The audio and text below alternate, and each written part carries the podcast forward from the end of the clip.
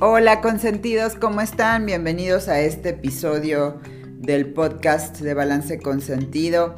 Esta semana estamos tocando un tema que realmente me apasiona y se llama eh, El trabajo controla tu vida. Y bueno, como siempre, eh, tuvimos un live este jueves con una invitada espectacular eh, con la cual abordamos el tema desde una perspectiva súper interesante.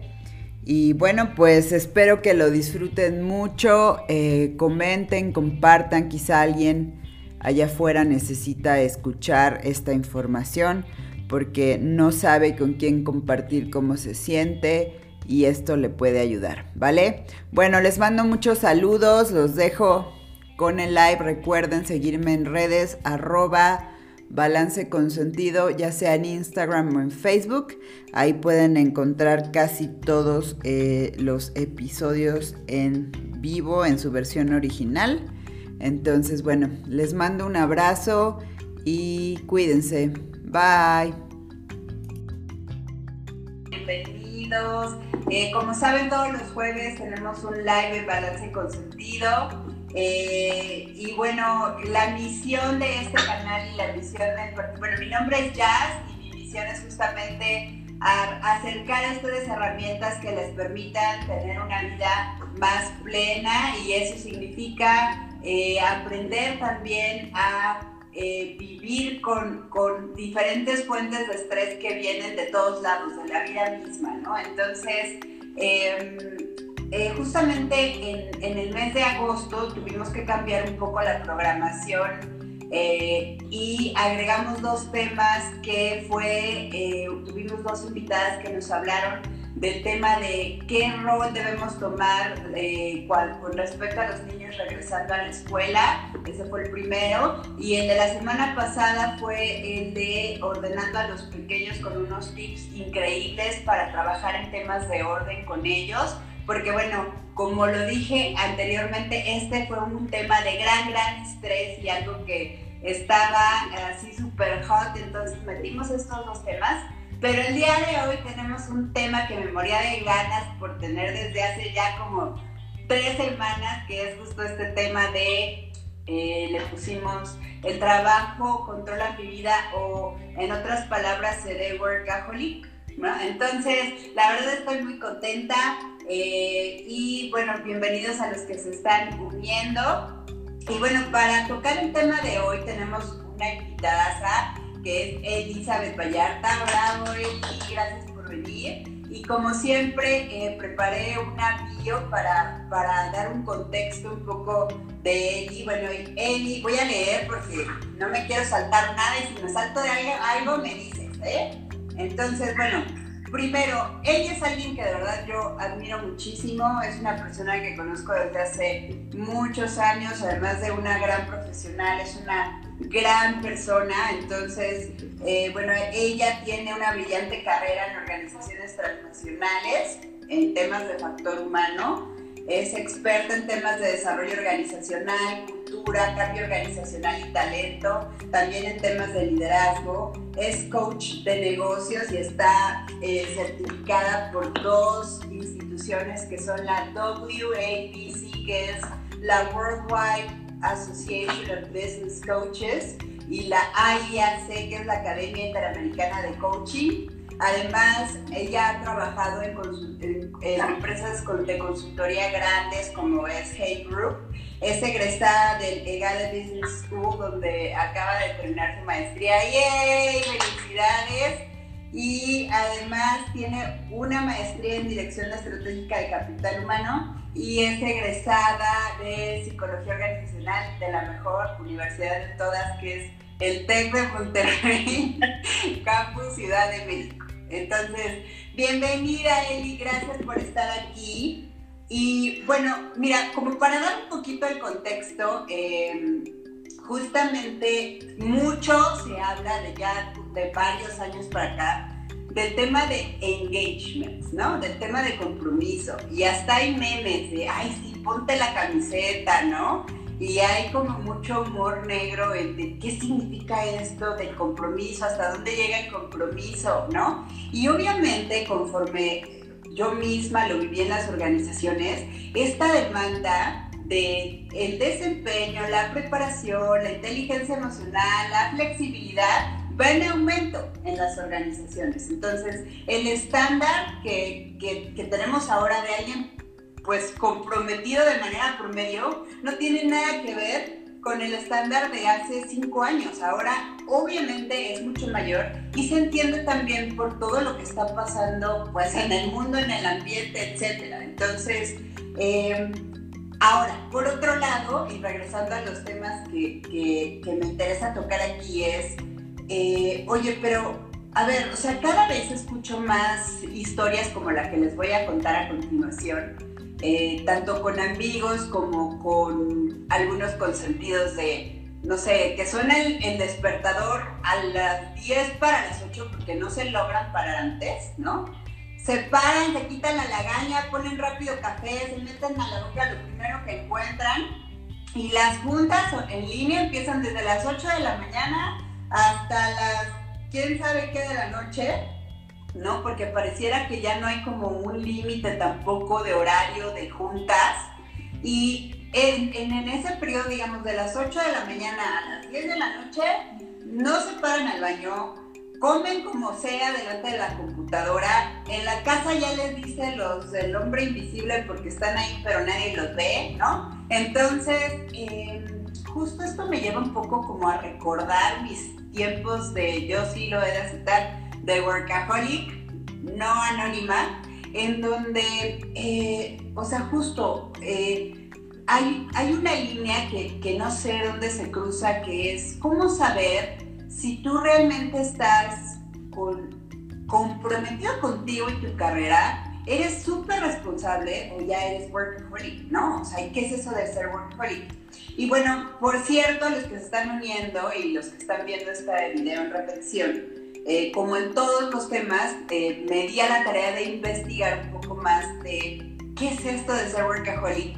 Y hay un podcast eh, de balance consentido y un episodio que se llama igual que este live, que es El trabajo controla tu vida, en donde hablo un poco más ampliamente de lo que les voy a resumir a continuación, para entonces ahora sí dejar que nuestra experta hable.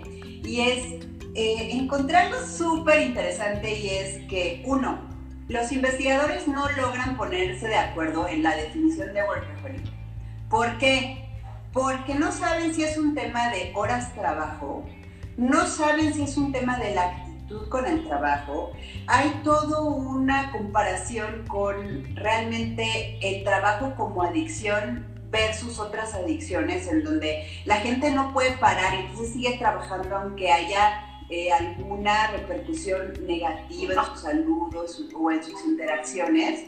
Sin embargo, y aquí es donde viene el, truco, o sea, como lo tricky, donde las cosas hacen cortocircuito y es que las personas que actúan de esta manera reciben mensajes encontrados, es decir, por un lado, hay algunas consecuencias en salud, pero por otro lado, en tu trabajo, la sociedad, tus papás te dicen, no, es que, hijo, hija, eres siempre, eres, has sido el más chambeador, que ojalá todos en la oficina fueran como tú, así de comprometidos, este, yo quisiera ser como tú, que haces todo bien y de buenas, ¿no? Este, y vienen los incrementos de sueldo y vienen eh, eh, las promociones, entonces como que de verdad uno de estos temas importantes que, que causan tanta controversia en el tema de ser workaholic o de estar tanto tiempo en el trabajo y dónde se cruza esa línea es justo esto.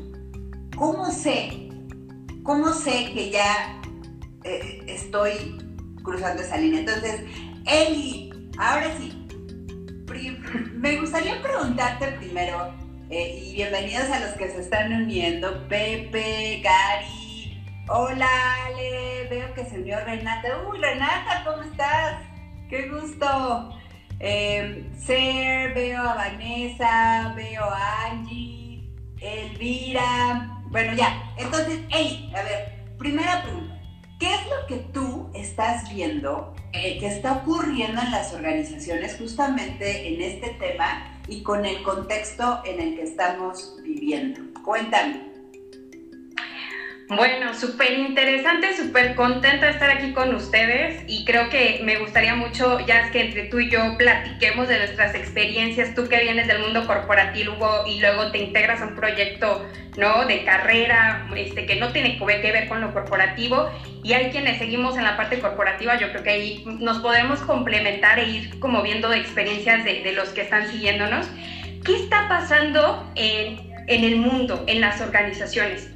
Y fíjate que eh, es bien interesante las organizaciones de, en todos estos temas estratégicos e importantes, pues está el tema de las personas, el tema del engagement, como tú dices.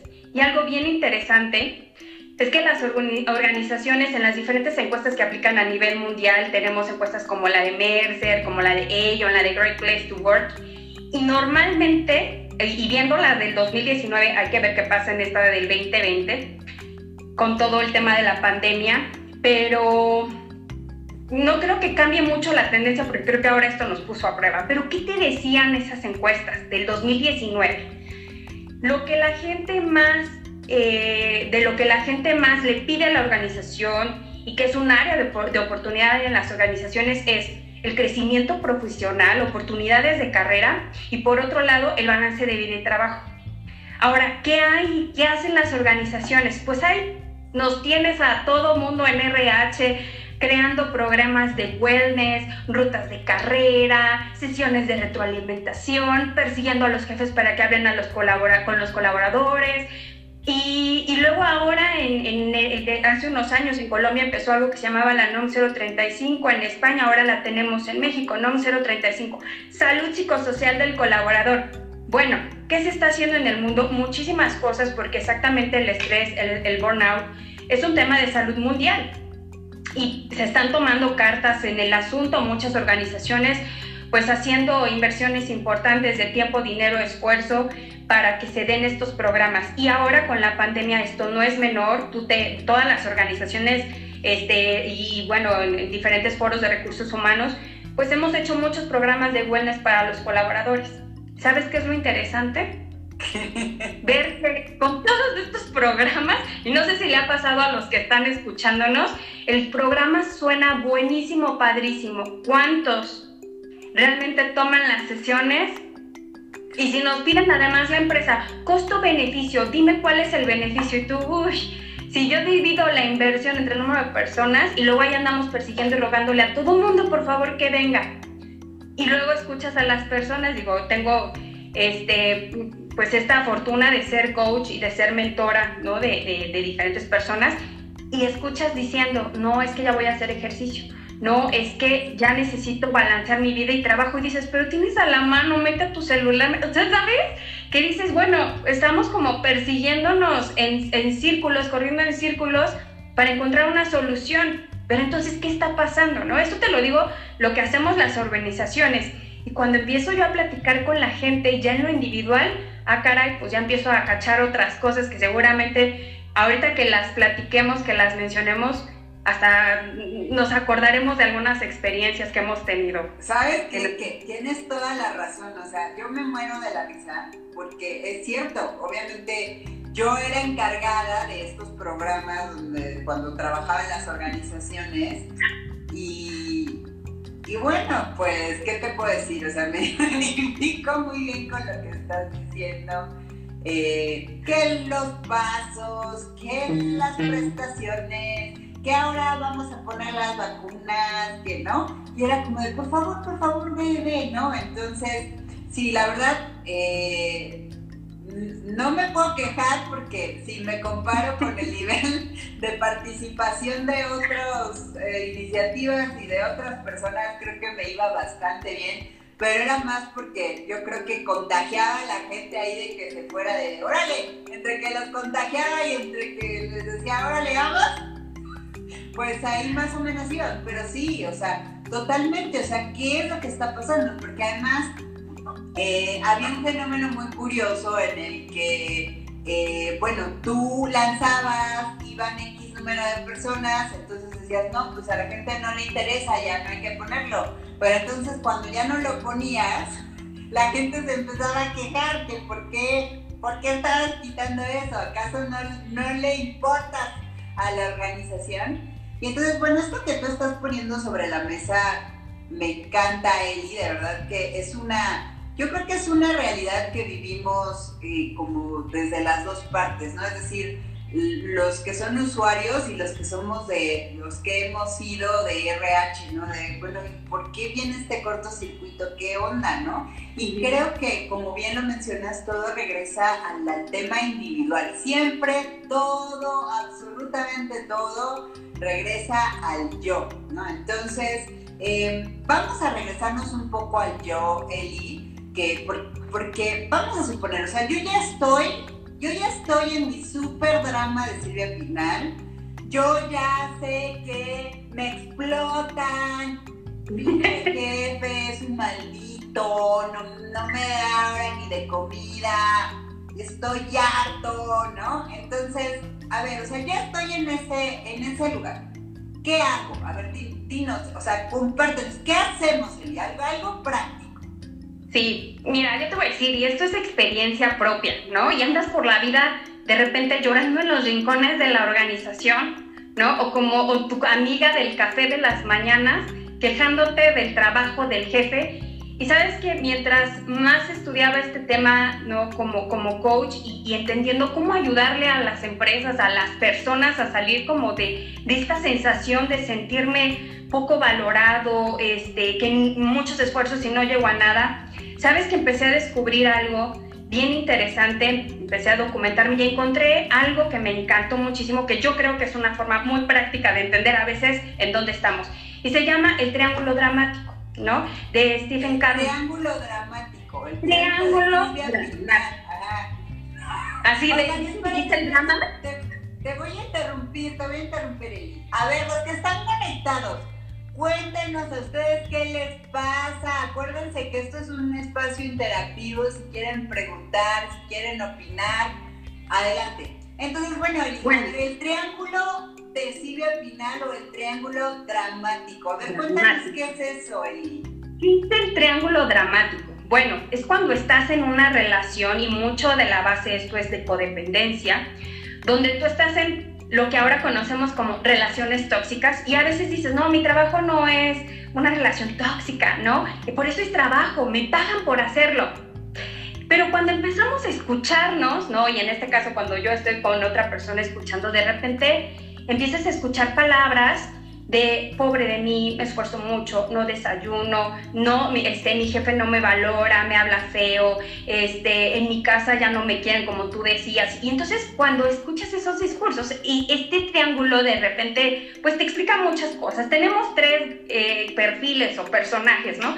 La víctima, ¿no? La que todo el tiempo está llorando y está buscando que otros se acerquen, lo ayuden, lo apapachen y, y recibe cierta gratificación ¿no? Y esto es como ese, esa parte que inconsciente, pero es esa gratificación que otros se acercan a decir, ay, pobrecito, ¿no?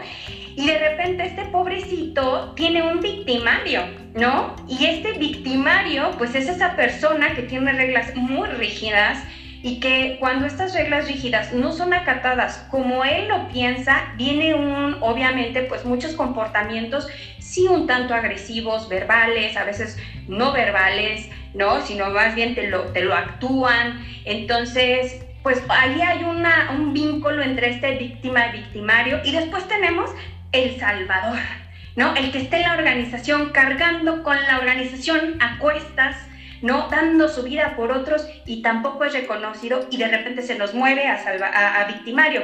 Entonces, en estos tres perfiles psicológicos nos estamos moviendo de repente entre víctima, salvador y victimario los tres tienen cierta gratificación. Y miren, es bien fácil, aquí lo oíste. no sé si lo vean bien o si se vea chueco, la verdad es que no sé la tecnología.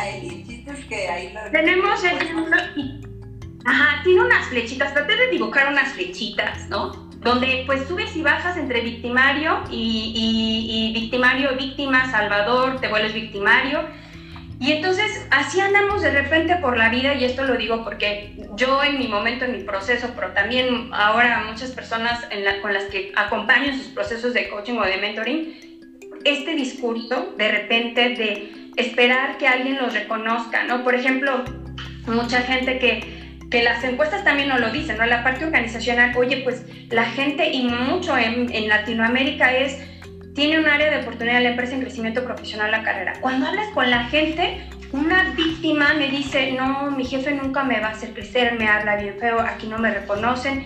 Y yo el primer consejo que le doy a todo mundo, y yo ya me voy a saltar el consejo aquí, pero es, no le delegues a tu jefe ni a tu empresa tu crecimiento profesional, es tu vida. Pero ahí obviamente estas palabras es como me espanto, mi vida, o sea, sí, hacerte cargo de tu vida, ¿no? Eh, y que tiene que ver con la esfera del trabajo, pues también te va a requerir energía, te va a requerir pues hacerte responsable tal cual de la persona más importante que tienes, que eres tú mismo, ¿no? Pero bueno, esta es una gran herramienta y, el tema es pues pensar y reflexionar en dónde estamos. Si nosotros estamos ahí, no todo el mundo está en el triángulo dramático, como nuevamente les digo, tiene que ver mucho con relaciones pues sí de cierta codependencia y que no es fácil salir de ahí, ¿no? Eso sí, este, pues creo que, que ahí sí necesitamos escucharnos mucho y a veces no sabemos escucharnos a nosotros mismos.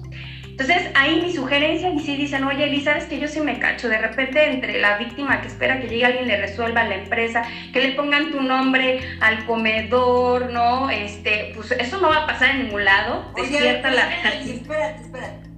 Te puedo pedir que hagamos así, que me des como ejemplos de cada uno, o sea, como que cuál sería así la, la, no sé, como la frase clásica o alguna situación en la que podríamos ser cada uno. O sea, ahorita, por ejemplo, ya hablaste de víctima, ¿no? Así de, ah, es que mi jefe me pone en pie y no me deja crecer en la organización porque él nunca va a querer que lo salte, ¿no? Ese, o sea, ese es el clásica, la clásica víctima, ¿sí? Ahora, victimario, victimario, ¿qué diría el victimario? Porque, porque estamos hablando, como tú bien lo dices, que para que exista uno tiene que existir los otros, o sea, realmente es tal cual una dinámica, es como todo lo que sucede, es un tema de sistema, de un sistema. Entonces, en este lugar ya identificamos alguna frase clásica de una víctima. Ahora,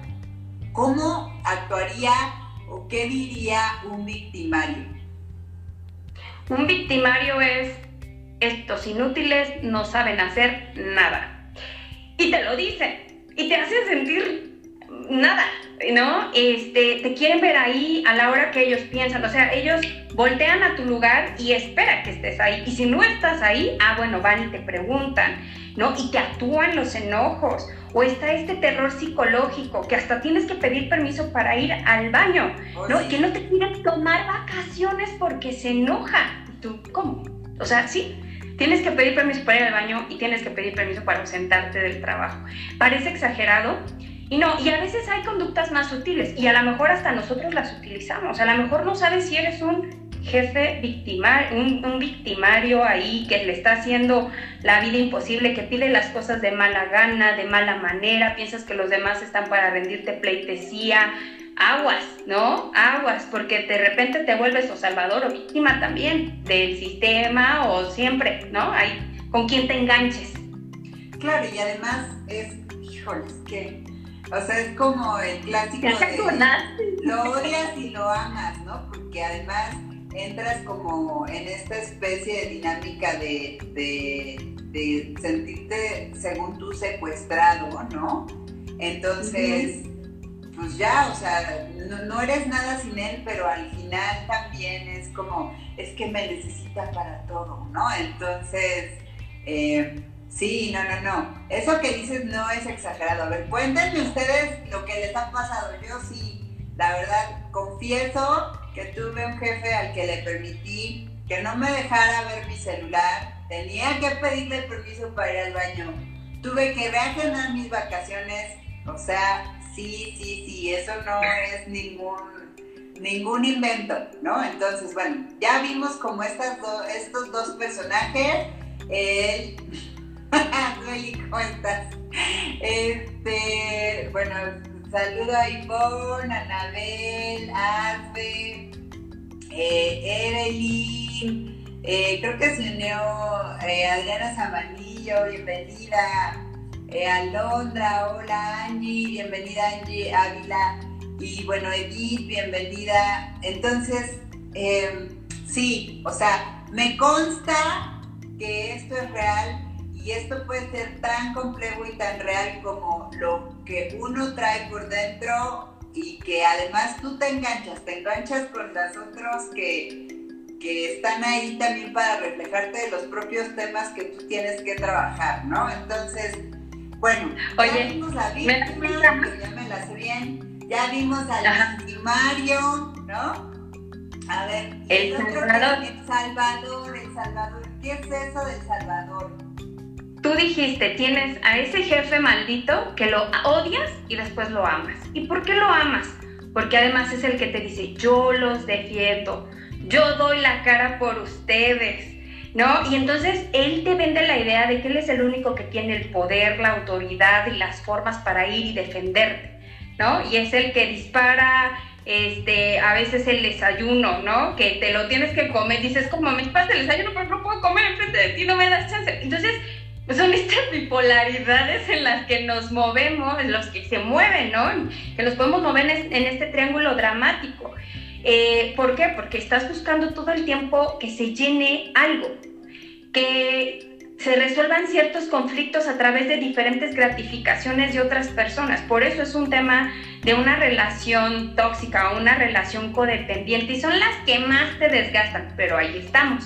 ¿Por qué? Porque pues a veces es difícil salir de lo, de, o sea, salir a lo desconocido, mira, nos da miedo a veces, ¿no? Entonces dices, me quedo aquí cómoda como víctima, a veces soy salvadora, y ahí andamos moviéndonos por, por la empresa, por los trabajos. O sea que, a ver, si estoy entendiendo bien, Eli, o sea, primer punto, el victimario también puede, claro, también puede ser el salvador y también puede ser víctima de alguien más.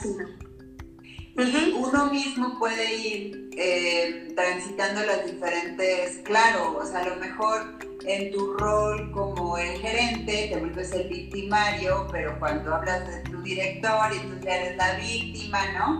Es que lo que estás diciendo me muero de la risa, porque, a ver, o sea, justo siempre me gusta empezar con los ejemplos por mí misma, porque, claro, yo lo viví, lo entiendo. Eh, y bueno, mucho he trabajado en eso y ahora que lo miro, y lo miro además como desde lejos, me da muchísima risa, porque esto que decías de que el victimario puede ser El Salvador es tan cierto.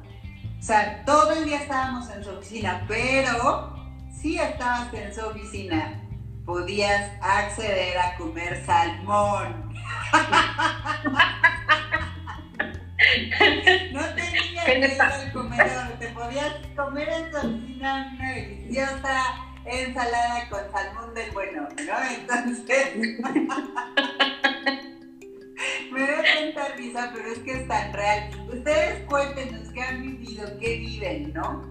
¿Será que, sí. porque bueno, estamos hablando ahorita de un ambiente de oficina, pero, pero bueno, no necesariamente este tipo de relación con nuestro trabajo y con los otros roles tiene que ser en una oficina. ¿Qué tal en un hospital? ¿Qué tal en mi propia casa, ¿no? ¿Qué tal en, el negocio familiar?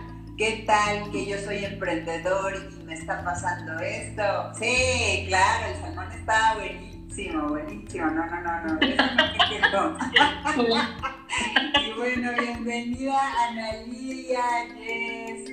Eh, y bueno, a ver, entonces, cuéntenos, cuéntenos, ¿ustedes les suena esto? ¿Dónde lo han vivido? ¿Con qué rol se identifican? Y bueno, para los que están llegando, no se preocupen porque este video lo voy a poner al final en la sección de IGTV, entonces ahí se queda todo grabado para que lo puedan ver desde el principio y para que lo puedan compartir también a alguien que quizás, quizás se pueda identificar con alguno de estos temas, ¿no? Entonces, bueno, mi querida Eli, y bueno, ya, me identifiqué con estos, ya sea que yo soy víctima, que soy victimario, que soy iba a decir una palabra así muy fuerte, pero ya soy cualquiera de esos, ¿no? Entonces, ahora, ¿qué? O sea, ¿qué hago con eso? Porque como tú bien dices, a ver, o sea, eh, y, lo digo también como desde la experiencia, o sea, a mí me tomó, te lo juro, como cinco años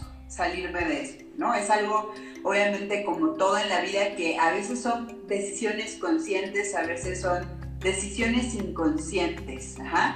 Pero bueno, la verdad, eh, ¿qué hacer? O sea, ¿qué hacer? Ya estás ahí, ¿cómo empiezo conmigo mismo? O sea, ¿cómo hago algo muy práctico, muy realista que puedo empezar a hacer ya? Para dar el primer paso, si yo siento que esto me está ocurriendo. Si eres un victimario, pues nunca vas a aceptar que eres el victimario, ¿no? Hasta que llegue un día alguien, un colaborador o alguien de otro equipo que se ponga los pantalones y que te diga, a ver, bájale dos rayitas, esto es una grosería, porque pues dicen que cobarde, el, el valiente vive hasta que el cobarde quiere, ¿no? Y es verdad, a veces por los miedos no enfrentamos las cosas, pero no es un proceso fácil. Entonces, a ver, aquí no hay soluciones mágicas, tienes que hacerte responsable de querer salir de ese tipo de comportamientos, pero de verdad, honestamente, no es fácil. Y lo digo yo desde, igual, desde la experiencia que dices, oye, yo estoy en un ambiente tóxico, no me gusta mi jefe, no me gusta ya ni la empresa, pero pues tengo mis gastos y tengo este proyecto. Y entonces te llenas de tantas ideas, de tantos miedos, que es bien difícil dar un paso. Y ahí la verdad es que yo no quiero dar más rollos, lo que yo diría es aquí necesitas también ayuda de alguien que puede ser un coach o ayuda de un psicólogo, de, terapia, porque no hay otra forma más que aprenderte a escuchar y entonces en ese momento también la, tomar la responsabilidad de diferentes acciones, de diferentes comportamientos, pero pues eso, pues ahí sí necesitas apoyo de alguien profesional, ¿no? No hay soluciones mágicas, y creo que sí tiene que ver todo con un tema de voluntad y de responsabilidad personal. ¿Cómo te suena? No, o sea, totalmente de acuerdo. O sea, entonces, eh, como, como, para concluir con esto es, eh, como realmente creo que hacer una pausa, creo que siempre, de verdad, eh, subestimamos el poder de hacer una pausa eh, de mirar para adentro y de decir, a ver, ¿cómo me estoy sintiendo? ¿Qué me está pasando? ¿Esto que estoy haciendo me gusta o no me gusta? ¿Ya estoy sufriendo? ¿Esto tiene una consecuencia negativa o no? En fin, o sea, mucho de hacer esta pausa para mirar para, o sea, adentro, hacer esas preguntas en este ejercicio de honestidad y entonces pedir ayuda, ¿no? O sea, creo que... Eh, Sí, o sea, no es magia, pero sí, porque cuando tú te atreves a hacer estas dos cosas que a veces son las que más trabajo nos cuestan, o sea, nos cuesta muchísimo trabajo mirarnos a nosotros mismos, escucharnos a nosotros mismos, de verdad. Y tercero, pedir ayuda. ¿Cómo? Si yo las puedo todas, ¿no? Entonces, creo que esto que dices es súper, súper importante y insisto, no es magia, pero sí es magia porque es lo que te enciende las alertas para tú en verdad hacer algo diferente. Y entonces, bueno, voy a, voy a leer aquí porque veo que están comentando, eh, pero el héroe que salva a la oficina entera es la víctima. Debe ser un shock el cambio de concepto en la mente y de los colaboradores.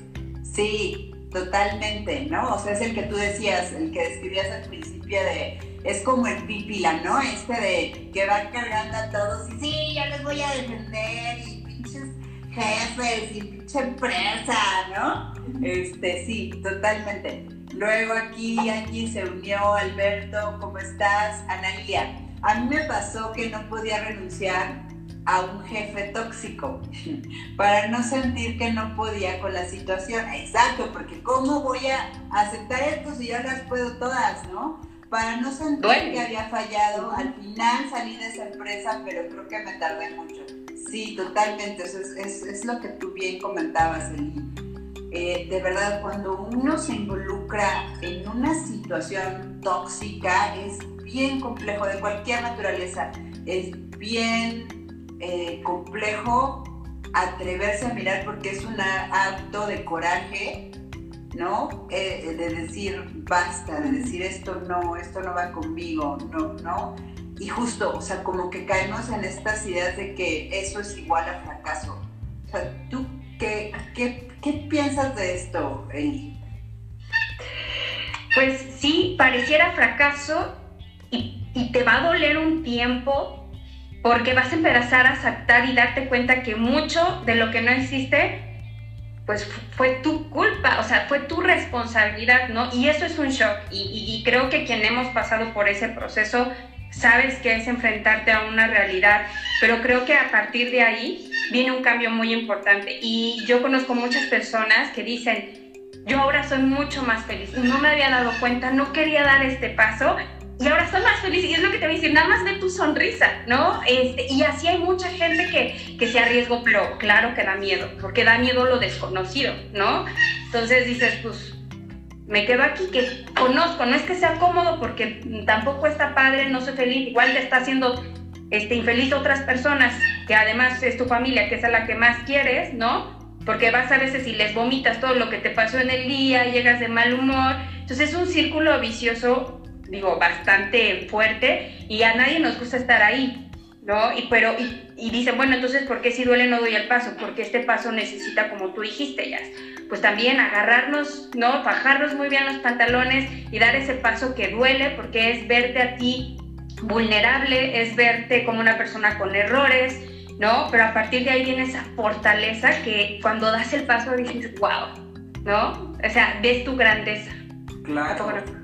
Claro, yo lo digo, sí, lo, me encanta, o sea, enciendes esa llama interior y descubres y sacas esos recursos que, se te había olvidado que los tenías ahí, ya sea porque estás o porque estabas en ese rol de víctima, victimario y estabas ahí atrapado. Me encanta, me encanta. Muy bien, ahora me ponen aquí, gracias Ana por compartir. Pro Organizer, que me encantaría saber tu nombre. Yo tuve el valor de salir, de salir del trabajo que se volvió tóxico durante la pandemia y ahora estoy feliz con mi bebé en casa e iniciando un emprendimiento que me hace feliz aún no gano ni un centavo. Bueno, ¿sabes qué? Felicidades, estamos igual. Hay muchas formas de hacerlo y poco a poco vas a ir descubriendo esto que decíamos. Eh, y, y lo mejor es que estás feliz porque eso te cambia completamente a nivel físico, a nivel mental, eh, a nivel incluso energético, te abre un panorama completamente diferente hacerlo desde un lugar más tranquilo, más en paz, más feliz, en fin, ¿no? Digo, seguramente tú lo estás experimentando. Eh, uy, esa cara de risa, no, no te preocupes, aquí también nos reímos de las cosas ahí.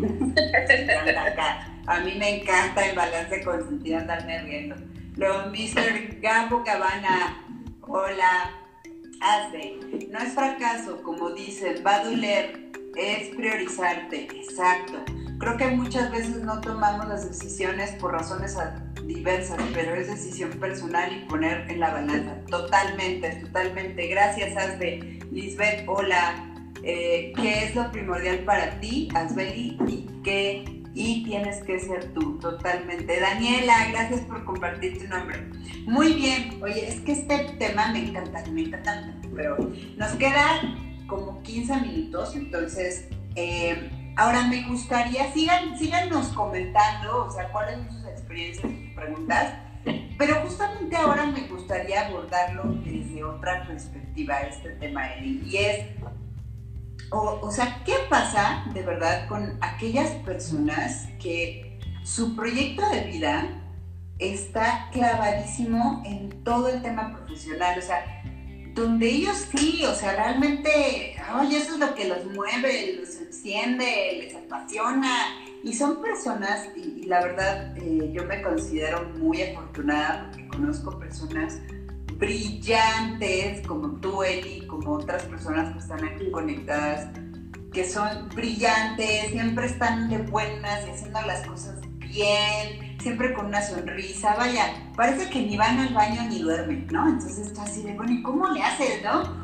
Este, pero de verdad, gente, no sé ni cómo describirlo, es espectacular, ¿no? Entonces, en este sentido, ¿por qué? Porque ahora lo entiendo, porque e, es, están en un lugar en donde su propósito, su energía, su todo se encuentran y es justamente en este proyecto profesional. Entonces, eh, ¿qué podemos decir, o sea, para estas personas, querida Eli? Porque eh, yo no lo sé, o sea, yo no sé si de repente tú o alguna de estas personas se ha preguntado, güey, o sea, de verdad, ¿seré workaholic? ¿Cómo, ¿Cómo sé si estoy cruzando esta línea o no? No lo sé, pero ¿qué, ¿qué les podemos decir? Sí, y, sabes, me da risa porque ayer me escribió una amiga y me ponía, este, ya amiga, haz mi caso, ¿no? Este, no todo es trabajo y yo, pues, o sea, ya te voy a hablar, espérame, en la noche te hablo, pero también aprendes a administrar como tu tiempo y, y, como tú dices, hay proyectos, hay quien tiene una empresa y le está empezando, se vuelve su todo, es su pasión. Y tengo la fortuna de estar en una profesión eh, que me apasiona, un proyecto que a mí me encanta, que me gusta mucho. Y creo que ahí es donde está la clave. Yo ahorita veía un comentario de Vero, Verónica Méndez, y que ella nos decía, o sea, yo, a mí me encanta mi trabajo y muchos me consideran workahólica, pero ¿cómo? Pero me doy tiempo para hacer otras cosas, ¿no? Y estar con mi familia. Y yo creo que ese es un gran punto y me encanta el comentario de, de Vero, porque es, tienes que nutrirte. O sea, cuando tienes un proyecto así, también tienes que cuidar la balanza, ¿no? O sea, porque en el momento en que tú pierdes la balanza, ese balance, entonces ya descuadras y desmadras todo, ¿no? Y entonces otra vez va tu pico, tus energías van mal. Oye, pero el proyecto me gusta, porque sí es cierto, no todos estamos en un trabajo en una empresa que estamos ahí pues porque necesito ganar algo, ¿no? Cuando a lo mejor tu proyecto de vida es otro y te mueves, ¿no? Como nos platicabas tu experiencia. Hay quien estamos en una empresa y nos encanta, pero entonces, ¿qué pasa ahí? Y esto, ¿no? Este, y ese era el segundo punto de las encuestas que, que les comenté al principio, que, de qué se quejaba la gente en las empresas, falta de balance de vida y trabajo. Y cuando empezamos a ver los comportamientos y los hábitos que tenemos, dices, pues es que necesitamos entrar a cambiar varias cosas. Y te decía, ahí las empresas te dan wellness, ¿no? Yoga, ejercicio. ¿Por qué no las tomas? Y tiene que ver muchas veces con nuestros hábitos porque piensas que no comer, no dormir, no eh, eh, energetizarte, no nutrirte. Y nutrirte, hablo, y, esto lo, lo, lo podemos encontrar en un libro que se dice, que se llama ¿Qué hace la gente exitosa antes del desayuno? Y ahí hablan exactamente de que tienes que nutrirte y nutrir eh, tus relaciones interpersonales, nutrirte a ti mismo, ¿no? Nutrir, obviamente, pues la preparación o tu carrera, que, que es un proyecto que tú tienes. Algo que he encontrado muchas veces en el tema de haciendo coaching y platicando con la gente es que a veces ese para qué, o sea, confunden su para qué con el trabajo. O sea, piensan que ya de repente el para qué estoy haciendo esto se vuelve la empresa, se vuelve un puesto dentro de esa empresa. Y pues obviamente cuando esto no se da por los tiempos, porque depende de otras personas, te frustras, te enojas, ¿no? Y eso obviamente te desgasta y te hace infeliz. Y a veces es decir, eh, o sea, es entender dónde está tu para qué. Si tu para qué es llegar a una posición directiva o es ser el, líder de opinión, el experto en esto, pues tienes que voltear a ver, ¿no? Digo, no hay peor cosa que enfocarte y ir cerrando tu mundo y irlo cerrando, irlo cerrando, porque tus opciones se acaban y te entra frustración. Pero cuando volteas a ver de, oye, es la única empresa en donde puedes crecer, donde puedes ser director, donde puedes ser el líder de opinión, ¿qué crees que no? No, pero es que esta empresa le he dedicado tanto, pero ¿qué crees? Que otras empresas te pueden hacer más feliz, te pueden pagar más, o pueden tener más recursos para, para apoyarte en tus estudios. No sé, hay muchas cosas que es voltear a ver de todo lo que te estás perdiendo porque estás cerrando y eso exactamente todo el peso de tu atención, tu visión, tus recursos se lo estás dando a un proyecto, a un puesto y estás perdiendo de vista a dónde vas y a veces el para qué y el cómo se confunden.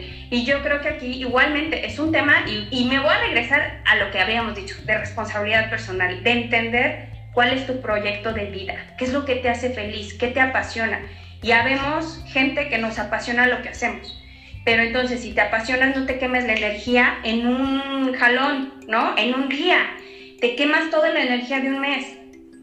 Aprende a administrar tu energía, aprende a darte espacio para comer, para, para robustecer tus, tus relaciones interpersonales, para, para encuentra que te nutre. Hay gente que dice, ay no, yo soy bien gruñón y entre más solo mejor, se vale. Pero a esa gente le gusta leer, ¿no? Tiene que comer, tiene que ir al baño, tiene que, ¿no? O sea, hay más cosas, ¿no? Un benito caliente rico, ¿no? Algo, algo, o sea, algo que te energiza y que te permite tener mente clara para ver más opciones dentro de tu empresa o dentro de, otra, de, en otras empresas, en otras industrias, ¿no? Yo creo que eso es como algo que teníamos, tenemos la responsabilidad como de rascarle y profundizar más los que estamos en una empresa, porque ahorita la dinámica es muy desgastante por sí y más desgastante aún si tú ya confundiste tu para qué y tu cómo.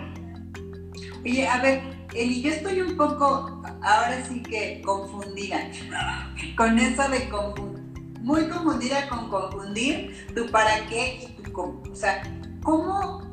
Em, ¿cómo se escucharía a alguien que ya está confundiendo su para qué y su cómo? O sea, ¿qué diría? Es gente que dice, llevo años trabajando aquí, años, ¿no? Y no me han hecho gerente. Llevo años trabajando y haciendo esto y no me han hecho director. Eh, y, ahí, eh, eh, cuando tú empiezas a escuchar eso, dices, ok, no, es que no fue a comer y ve la hora que es y mi jefe no me lo valora. ¿No? Entonces empiezas a escuchar que todo lo que hacen está en función de que la empresa o el jefe les reconozca y les dé lo que ellos quieren. Y la pregunta es, ¿y tú por qué no haces, no te das a ti mismo? ¿Por qué tú no buscas otras opciones, otros proyectos? ¿Y cuántas personas no hay que se meten a un curso y que y conocen gente y se crea una red y al rato pues sí, los invitan a otro proyecto en otra empresa o dentro de la misma empresa, abren sus redes de trabajo, invitan a conocer a más gente dentro de la organización y de repente ya los ves en una conversación que los invitan a un proyecto o que conocen lo que hacen y ya son vistas, ¿no? Y, ese es el tema, no te pierdas, no te enfrasques y, cuando tú escuchas a estas personas es siempre lo mismo, se quejan de lo mismo, se quejan de lo mismo, de esa falta de reconocimiento que, que otros hacen, ¿no? Este, que no les hacen a ellos por lo que están haciendo. Y otra vez, escucho lo que decíamos, ¿no? Es independientemente de las frases que tú te avientes o de las escenas que estés protagonizando, cuando, cuando pones el poder en otros, cuando pones el timón de tus decisiones en la empresa, además en la empresa, que es algo tan, que es la empresa, o sea, ¿no? Tan afuera, tan, tan fuera de, control, cuando pones todo fuera de ti, es cuando ya valiste, ¿no? Porque entonces, eh, pues, eh, eh, todo, pierdes el control absolutamente de todo, sufres, este, te vuelves estos roles que ya hablamos. Entonces, creo que la clave es esa, ¿no? Como regresar a ti, regresar a tú tomar esa, que, esa responsabilidad personal, a preguntarte, a hacer esta pausa, a nutrirte tú, porque nadie te va a nutrir, como tú bien lo decías, ¿no? Cuando lo más importante eres tú, porque eres el único vehículo y el único ser real que tienes en este momento, que eres tú, el único que va a cuidar de ti de ti para ti eres tú. Y entonces esa es prácticamente como que el principal mensaje que, que, yo retomo de esto que tú estás diciendo. Y bueno, a ver. ¿No sabes? Y, y, seguramente muchos dicen, no, es que seguramente ellos no saben las deudas que tengo, la hipoteca, no, este, la deuda que tengo del coche, de las colegiaturas de los hijos. Y entonces, ¿sabes? Es un, o sea, hay tantas justificaciones al respecto para no movernos. Eh, y, nuevamente vuelvo al punto que dije al principio. Un error en el que podemos caer es delegarle nuestra felicidad nuestro crecimiento y nuestra plenitud a una empresa. La, una, una empresa te va a dar recursos a su medida, a su momento, a su realidad, más viendo las realidades en donde estamos. Y el tema es que tú pierdas cierto miedo, tomes la responsabilidad de tu propia vida y carrera profesional y te arriesgues, ¿no? ¿Y cuántos casos de éxito no conocemos de gente que se arriesgó a dar un paso y hacer las cosas diferentes? Entonces creo que sí hay que revisarlo y también, ya, hay que ser honestos. A veces no nos, o sea, sí queremos, pero en el fondo, en el fondo, no. No, es como, este, y me da risa porque ahorita me acordé en este libro de que hace la gente exitosa antes del desayuno, pues se levantan a las cinco y media, 6 de la mañana. Entonces, revisando ese tema alguna vez con una coachee, pues era así ese tema de, ay, a las seis, es que yo me levanto este, a las 8, me meto a bañar, medio desayuno, porque pues ya tengo que estar así 8.30 conectada en punto. Entonces, ¿qué hice en esa media hora? Pues nada. Bueno, vamos a poner en práctica el hábito de levantarnos a las 6 de la mañana. No, bueno, tú... Pero a ver, o sea, es otra vez, otra vez, o sea, es, es la decisión que tomas. Tomas la decisión de quedarte acostada porque para ti eso es lo que te nutre, está bien, ¿no? Se Tomas la decisión de pararte a las 4 de la mañana porque vas a hacer ejercicio meditar, quieres estar este, súper producida en la primera junta, prender tu cámara, también está bien, porque es lo que decía, o sea, es, es lo que a ti te nutre, es la decisión que estás tomando, es solamente regresa a ti y escucha qué es lo que tú necesitas. Y desde ahí entonces actúa, ¿no? Entonces, claro, y hay cosas que sí quieres hacer, con las que te puedes comprometer, que te van a costar trabajo al principio, sí, pero tú mismo sabes y te conoces qué sí quieres, dónde está la voluntad, a qué sí te puedes comprometer y a qué no, ¿no? Porque pues todo, todo, toda, todo plan en el futuro te va a requerir un esfuerzo. También eso es importante que lo sepamos, ¿no? Claro pero otra vez, o sea, es diferente hacer un esfuerzo desde lo que tú quieres, lo que te mueve, lo que te conecta, lo que te apasiona, lo que te hace feliz, a, ay, a lo que sufres y a lo que no. O sea, es, muy diferente. Si sufres, nos tenemos que regresar al principio que es este programa. Para los que llegaron tarde, les recuerdo que esto se queda grabado en IGTV eh, para que lo miren cuando tengan tiempo, porque sé que muchos de ustedes estaban trabajando. Entonces, a ver, voy a ver rápido, ya nos quedan cinco minutos. Yo siento que el ambiente laboral cambió mucho cuando empezaron a implementar los programas para cumplir con la norma 45.000 para el bienestar de los empleados. Hay más apertura para capacitación y mejorar la comunicación y se hacen reuniones diarias, wow, de 15 minutos. Sí, bueno, pues algo tenía que cambiar con eso. ¿no? Jules, bienvenido, sé que estabas trabajando seguramente. Isaac Ramírez, hola, bienvenido. Bueno, Eli, pues, oye, muchísimas gracias.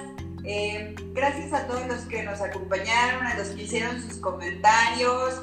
Em, recuerden que si quieren agendar un espacio para trabajar con ustedes mismos, porque otra vez todo siempre se va a regresar a yo. Aquí estoy, eh, me pueden encontrar por WhatsApp 55 29 09 8273. Con mucho amor y mucho gusto voy a eh, atenderlos porque los entiendo, porque hablo su idioma, porque he estado ahí, entonces, bueno, eh, los espero en el siguiente live. Va a estar bueno, se va a llamar Hacks para eliminar el estrés. Vamos a hacer una correlación entre el tema de la tecnología y el estrés en el trabajo. Y bueno, Eli, gracias por todo. Voy a, ir leyendo aquí que están diciendo. Gracias a ustedes, excelente vivo. Hola, Pedriux. Ya estamos cerrando. Gracias. Qué gusto verlos. Gracias, Eli, te quiero. Gracias a todos mis consentidos. Compartan, comenten. De verdad, sus comentarios para mí hacen toda la diferencia. También sus likes. Les tomo un minuto y a mí me ayudan a seguir adelante, ¿vale? Les mando besos. Gracias, Eli. Acuérdense en IGTV. Compartan, compartan. Bye. mucho.